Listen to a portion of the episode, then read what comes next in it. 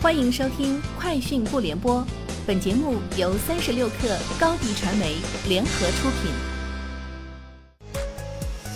网络新商业领域全天最热消息，欢迎收听《快讯不联播》。今天是二零二一年六月二十四号。饿了么数据显示，果切行业日均订单量半年暴涨十二倍。目前，果切分布城市主要在北京、上海、广州、深圳、苏州、无锡、常州、杭州。作为全球水果第一消费大国，二零二零年中国百分之五十七点七八消费者线上购买水果。二零二零年十一月，饿了么上线阳光果切频道，目前签约商户超过两万家，果切市场迎来爆发增长，夜间线上外卖最受欢迎。近日，携程商旅宣布在钉钉应用中心正式上架。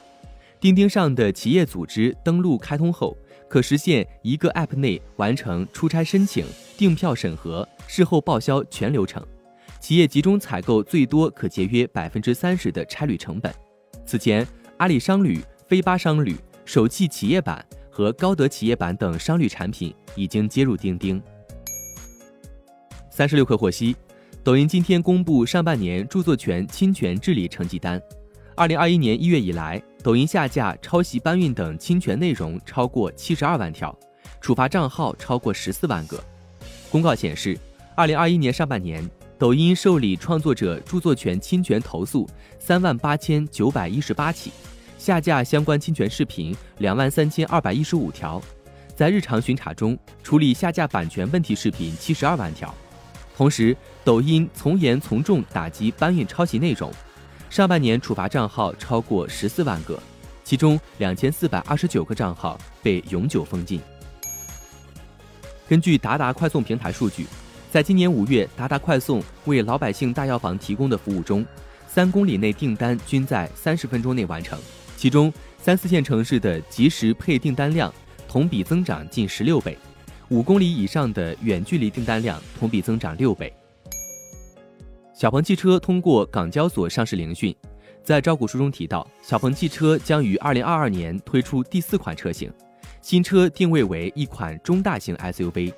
该款新车将会基于 P7 相同的 Edward 平台打造，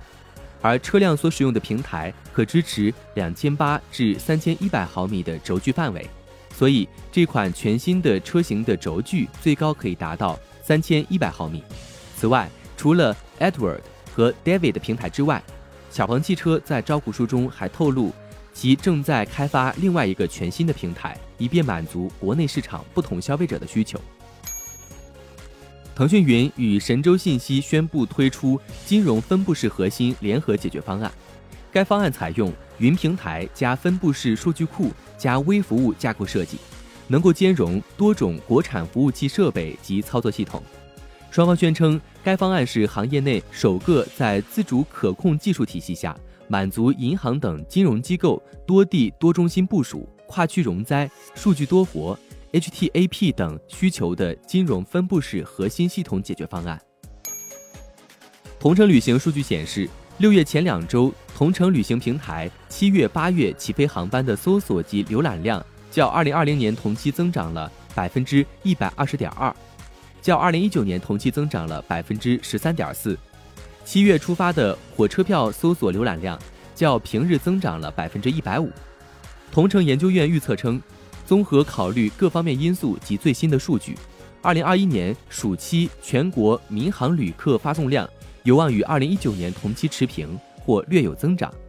暑期火车旅行在七月份的客流量预计较二零二零年同期增长百分之六十。以上就是今天节目的全部内容，明天见。高迪传媒联合巨量引擎举办营销峰会，详解抖音电商，报名参会请咨询高迪传媒微信公众号。